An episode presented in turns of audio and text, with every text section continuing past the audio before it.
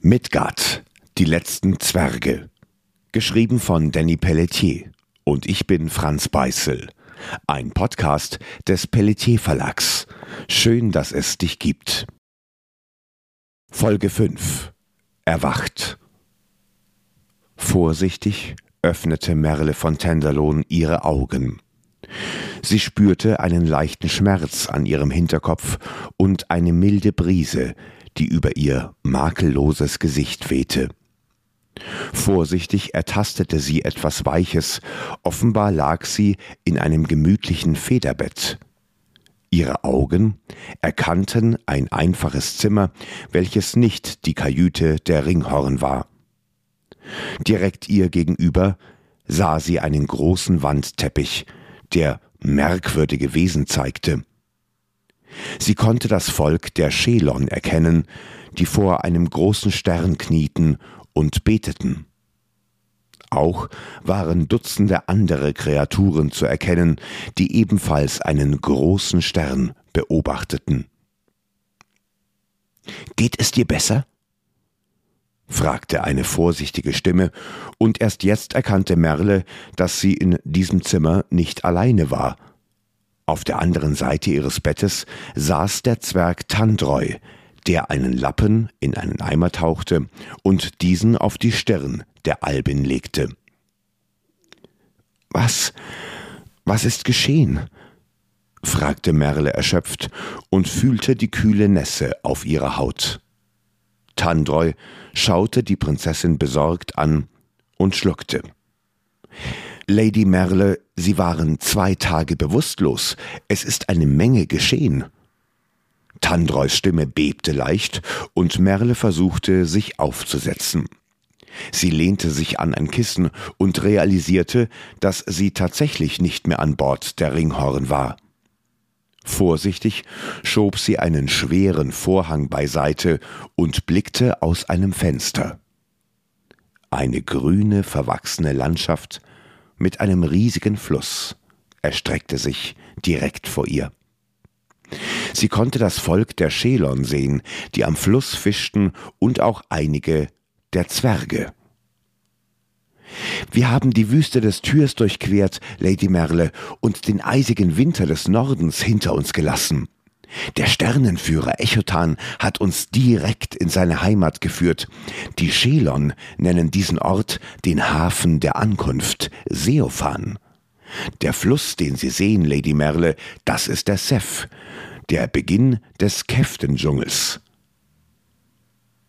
Merle lauschte aufmerksam den Worten des kleinen Zwerges und konnte es nicht glauben. Hatte sie wirklich die eisige Wüste bereits passiert?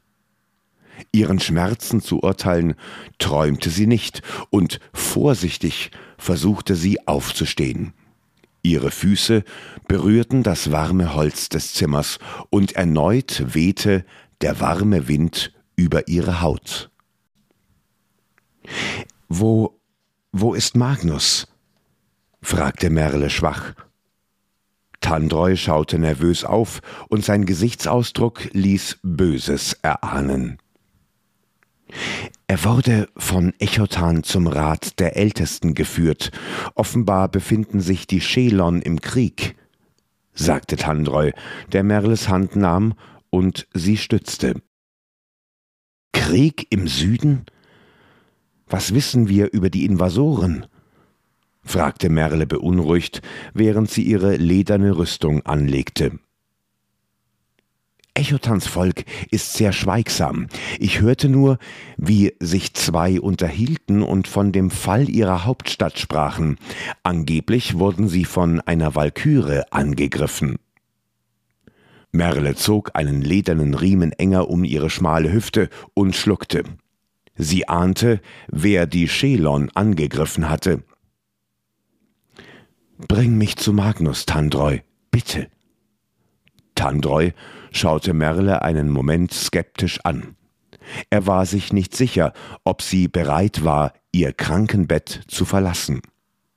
Merle jedoch wollte nicht liegen bleiben. Sie spürte, dass die Zeit gekommen war, Magnus von ihrer Vision zu erzählen. Tandreu begleitete Merle aus dem Zimmer, und die Albenprinzessin erreichte einen langen Flur. Weitere Zimmer gingen von diesem ab, und er führte sie bis zu einem merkwürdigen gläsernen Aufzug.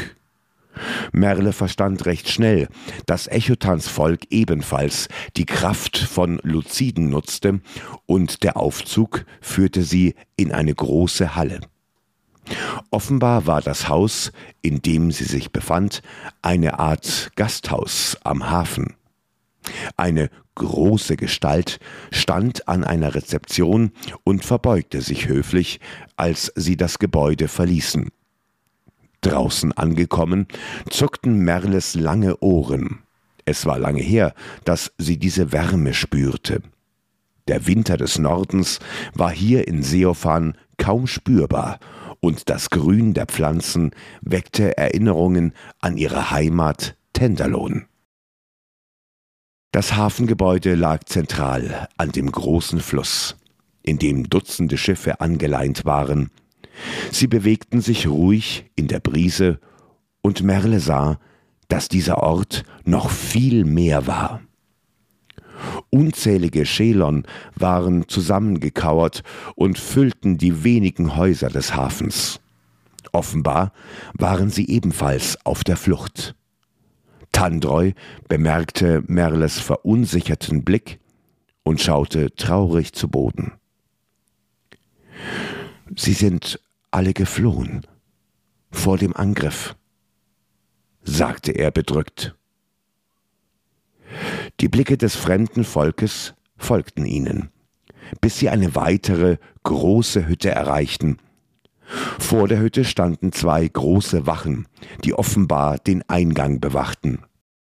Tandreu deutete auf die Hütte und Merle erfuhr, dass hier der Ältestenrat der Schelon sich aufhielt.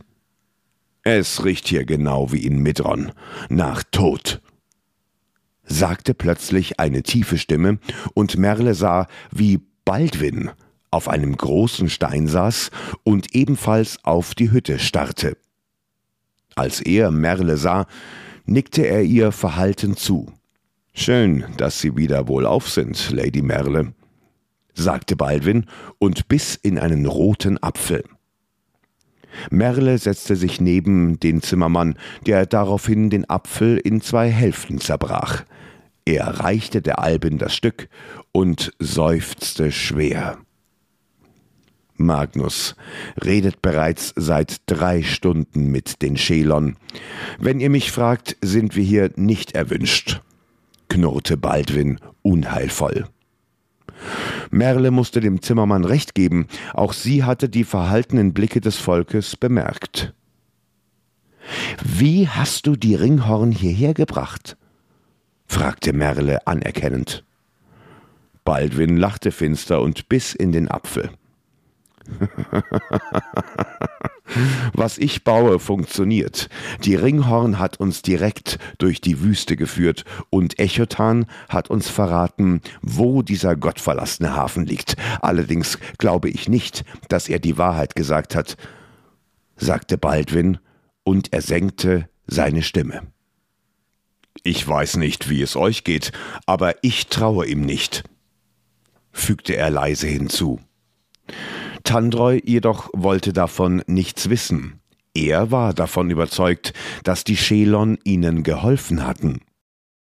Vergesse nicht, Baldwin, sie haben rund 300 Zwerge Essen gegeben und uns hier aufgenommen. Außerdem haben sie unsere Verletzten versorgt, so schlecht sind sie nicht sagte Tandreu vorwurfsvoll, doch Baldwin wollte nichts davon hören. Ich habe sie beobachtet. Sie sprechen über uns, wenn sie denken, dass wir nicht hinhören. Sie deuten auf unsere Rücken und planen etwas.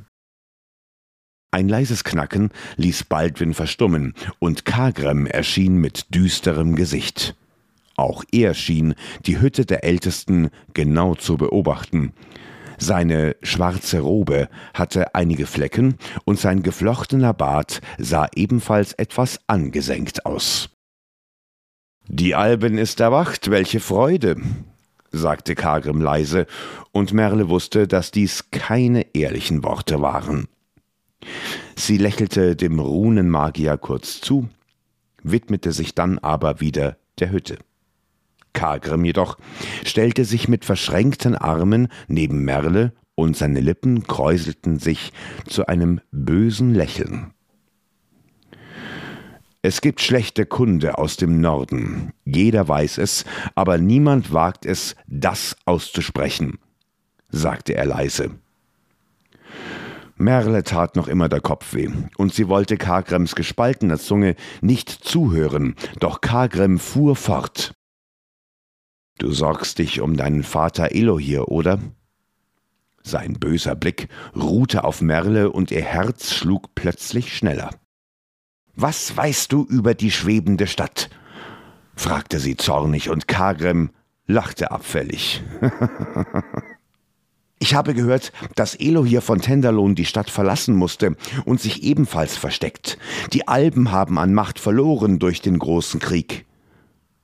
Kagrems Stimme wurde immer leiser und seine Augen funkelten böse. Gerade als Merle etwas erwidern wollte, ging die Tür der Hütte auf und Magnus erschien. Er sah sehr erschöpft aus, doch als er Merle sah, lächelte er. Er eilte zu ihr herüber und schloss sie in seinen Arm. Er drückte sie an sich und gab ihr einen Kuss. Bei Freier, ich danke ihr für ihre Gnade, sagte er, und Merle erwiderte die Umarmung. Sie küssten sich erneut, doch Baldwin hatte genug gesehen. Er drückte sie auseinander und starrte Magnus erwartungsvoll an. Was habt ihr besprochen? fragte er, und seine Augen ruhten auf dem mächtigen Kaiser der Zwerge. Magnus streifte sich durch seinen langen Bart und seufzte. Die Schelon bieten uns Land zum Bebauen an. Das ist die gute Nachricht, sagte Magnus langsam und lächelte matt. Baldwin jedoch kannte Magnus und er wusste, dass dies nicht alles war. Was wollen die Spitzohren von uns? Knurrte Baldwin und verschränkte seine Arme vor seinem dicken Bauch. Magnus entrollte eine Landkarte und deutete auf eine große Stadt tiefer im Süden. Sie wurden angegriffen und aus ihrer Hauptstadt Astrak vertrieben. Der Rat bietet uns neues Land, aber im Gegenzug sollen wir Astrak für sie zurückerobern. Während Magnus sprach, schlug sich Baldwin genervt gegen sein Gesicht, und auch Tandreu stöhnte empört auf. Wieso machen die es nicht selbst? Sie sind viel zahlreicher als wir, knurrte Baldwin, doch Kagrim unterbrach ihn. Ihr Glaube an den Stern Felor erlaubt ihnen keine Gewalt. Sie dürfen die Macht ihres Sternes nicht für den Kampf nutzen. Magnus stimmte Kargrim zu und senkte seine Stimme. Sie sind auf uns angewiesen, genau wie wir es sind. Ich habe der Vereinbarung zugestimmt, sagte der Zwergenkaiser. Baldwin blähte sich auf und sein Gesicht färbte sich rot. Was hast du? Wir kennen den Feind nicht. Wir wissen nicht, wie viele es sind und wir haben keine Krieger. Magnus, das ist ein Himmelfahrtskommando, sagte Baldwin aufgebracht. Ich würde gerne wissen, an welchem Tag du deinen Mut verloren hast, Baldwin. Wir sind immer noch Zwerge und jeder von uns kann es mit mindestens zehn Feinden aufnehmen. Wir sind stark, schlau und sind im Vorteil. Sie wissen nicht, dass wir kommen, sagte Magnus, und seine Stimme wurde deutlich lauter. Ich habe die Feinde aus dem Süden gesehen, sagte Merle plötzlich, und Magnus schaute auf. Merle schluckte und erzählte ihnen von ihrer Vision. Kagrim griff in einen Beutel an seinem Gürtel und ritzte sich ein Symbol in seine Handfläche. Er tropfte das Blut auf den Sand und beugte sich herüber. Es stimmt, was die Schelon und Merle sagen. Die Angreifer stammen von Manival, Midgards Mond. Der Fimbulwinter hat sie in den Süden getrieben und angeführt werden sie von der dunklen Schildmaid Kyra, die Gebrochene. Kagrim wischte mit seiner blutenden Hand durch den Sand und das kochende Blut formte sich zu weiteren Symbolen. Magnus, der nicht viel von der Blutrunenmagie hielt, ließ Kagrim gewähren und erdeutete die weiteren Zeichen. Kyra manipulierte die Herzen der Mondalben und führte sie in dieses Land, um sich an Odin zu rächen, denn sie weiß, dass der Allvater Midgards Volk am meisten liebt. Kagrems Worte brannten in ihren Ohren und Magnus Augen weiteten sich. Er wusste, dass der Kampf gegen eine Walküre selbst für einen Asen sehr schwer war. Ich dachte, die Malben meiden Midgard und bleiben auf ihrem Mond, knurrte Baldwin, der jedoch nicht viel über dieses Volk wusste. Merle schaute traurig zu Boden. Sie wusste, dass das einst im Frieden lebende Volk schwer getäuscht wurde. Es ist eine alte Geschichte, die von den Alben erzählt wird. Es geht um Liebe und Betrug zwischen dem Gott Thor und der Walküre Kyra. Der Überlieferung nach hatte Odin ihr die Liebe zu seinem Sohn verwehrt und sie dafür in einen Tempel gesperrt, erzählte Merle langsam. Magnus fuhr sich durch sein Gesicht, ihm war etwas eingefallen. Merle, erinnerst du dich noch an den Zwerg, den wir in Slit getroffen haben? Hatte Pallas nicht erzählt, dass seine Frau von einer Walküre ermordet wurde? Magnus und Merles Blick trafen sich und sie schluckte.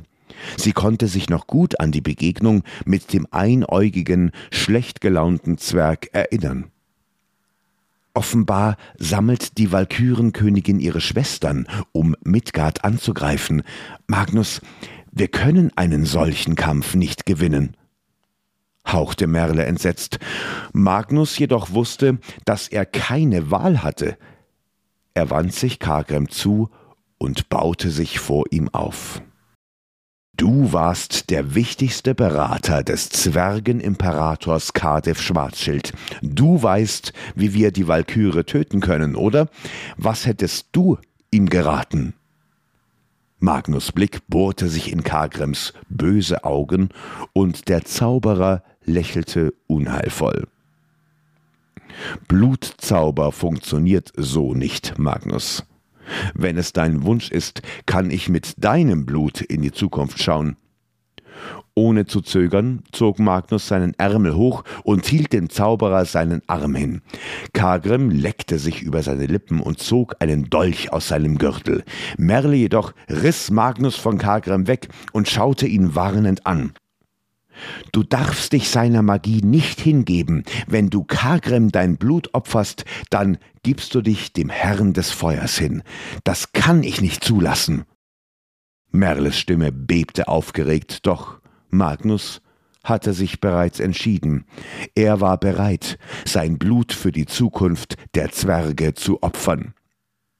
Das ist mein Weg und meine Entscheidung, Merle. Magnus gestattete Kagrem, mit seinem Dolch in seinen Arm zu stechen, und sein kaiserliches Blut tropfte auf den Sand. Soweit Folge 5. Erwacht. Aus der Reihe Midgard, die letzten Zwerge. Erfahre jede Woche in einer neuen Podcast-Folge, wie die Geschichte der letzten Zwerge weitergeht. Neugierig geworden auf mehr? Erfahre die gesamte Vorgeschichte des Podcasts in den zugehörigen Büchern auf pelletierverlag.de slash podcast. Pelletier Verlag.